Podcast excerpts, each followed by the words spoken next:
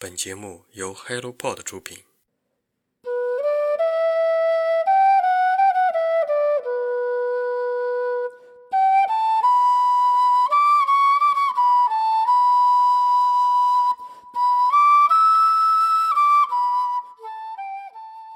你还记得当年的梦想吗？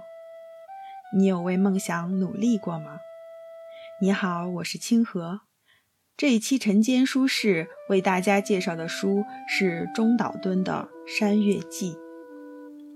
中岛敦家族三代都是汉学家，对中国传统文化有着非常深入的研究。这本《山月记》写于1942年，由十二个短篇组成，文章大多取材于中国古代典籍。将《左传》《史记》《西游记》等古籍中的散佚故事加入作者的理解，进行二次创作。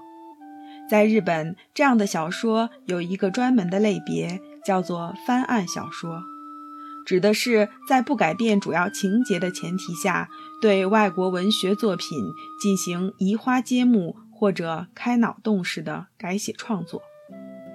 书中我最喜欢的一篇是本书同名小说《山月记》。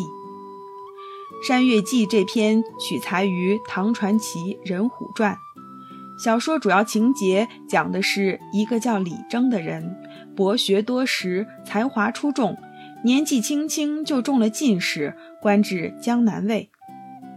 但是这个李征志不在此，不甘于做区区小吏，一心想成为大诗人。于是辞官回乡，潜心写诗。听到这儿，你是不是觉得接下来的剧情应该是李征奋发图强，刻苦写诗，终成一代大诗人？然而并没有。几年过去了，李征不但没有成为大诗人，生活也愈加困苦。为了衣食，他不得不再次出去做官。但是这时候，他一方面对自己实现梦想这件事非常绝望，另一方面，他的童年们，也就是当年跟他同一年考中进士的那些朋友，现在已经升至高位，相当于李征需要在他们的手下做官。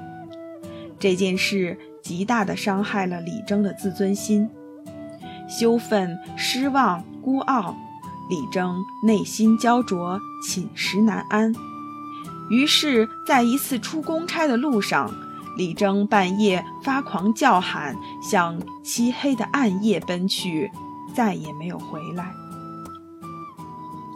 第二年，监察御史袁参出使岭南的途中，天不亮就早起穿过林中草地，忽然见一猛虎从草丛中扑过来。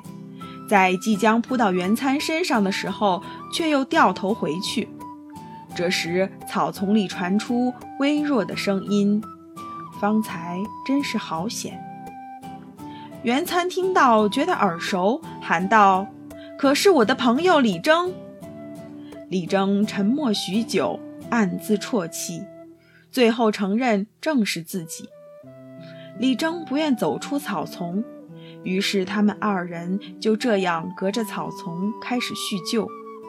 这篇小说的后半部分就是李征对朋友袁参的诉说。李征先是讲述了自己变成老虎的过程，说到自己初变老虎时不敢相信，后来慢慢接受。现在李征虽然身为老虎，却依然没有忘记成为诗人的梦想。他这个时候好不容易遇见朋友，没有先把妻儿的温饱托付给朋友，而是让朋友把自己做的诗记录下来，以传后世。这就看出李征虽然变成了老虎，但是想成为诗人还是他心里最重要的事儿，比妻儿的性命都要重要。三十余篇诗作记录完毕。李征开始反思自我，也是这本书被摘录次数最多的一段。我惧怕自己不是美玉，因而刻意不去刻苦打磨。我又对自己会成为美玉尚存半分希望，因而也无法庸庸碌碌地与瓦砾为伍。我渐渐远离俗世，疏远世人，结果愤懑、羞惭和怨恨渐渐滋长了我内心怯懦的自尊。每个人都是驯兽者，而各自的性情便是那猛兽。于我而言，这自大的羞耻心便是猛兽，是老虎。它不但毁了我自己，也苦了妻儿，伤及友人。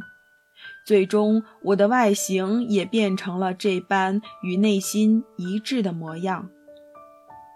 如今想来，我将自己那点有限的才能也白白荒废了。人生一事不为则嫌长。有所作为则恨短，我只在口头卖弄这些警句，而实际上却怕暴露才能不足。除了自卑、恐惧和不愿刻苦的怠惰外，一无所有。不知有多少人资质平庸，远不及我，但凭借专心钻研，成为堂堂的诗人。如今化身为虎，我才终于觉察到这一点。想到此事，此刻我的内心仿佛依然被深深的悔意灼烧。这时候，李征才真正认识到自己的问题出在哪儿，知道自己是被傲慢、恐惧和懒惰耽误了，后悔自己虚度了这么多年的光阴。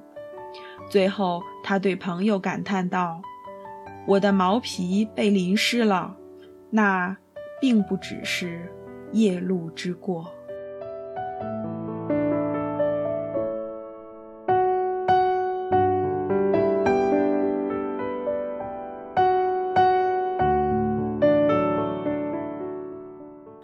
读完这篇，你是不是也有如芒刺背、如坐针毡的感觉呢？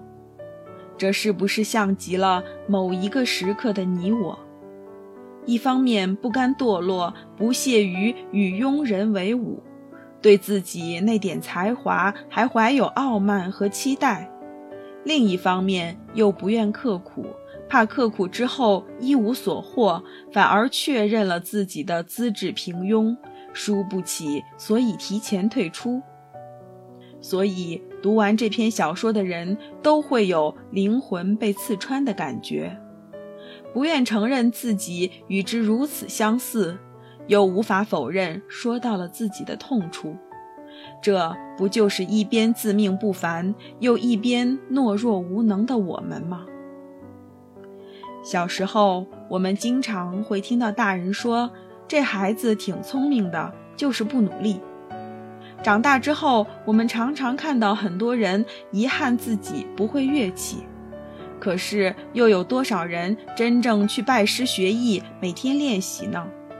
只能在下一次看到别人演奏时，再次感叹自己的遗憾。那么，面对人生，我们到底该如何做出选择呢？人无论什么时候都不能丧失对个人能力的客观判断，要根据自己的情况设置努力可达的目标。一旦目标确定，就要付诸行动，向前迈进。不要只是站在远处思考，要将生命付之于热爱，一步一个脚印向前走，终将无限接近梦想。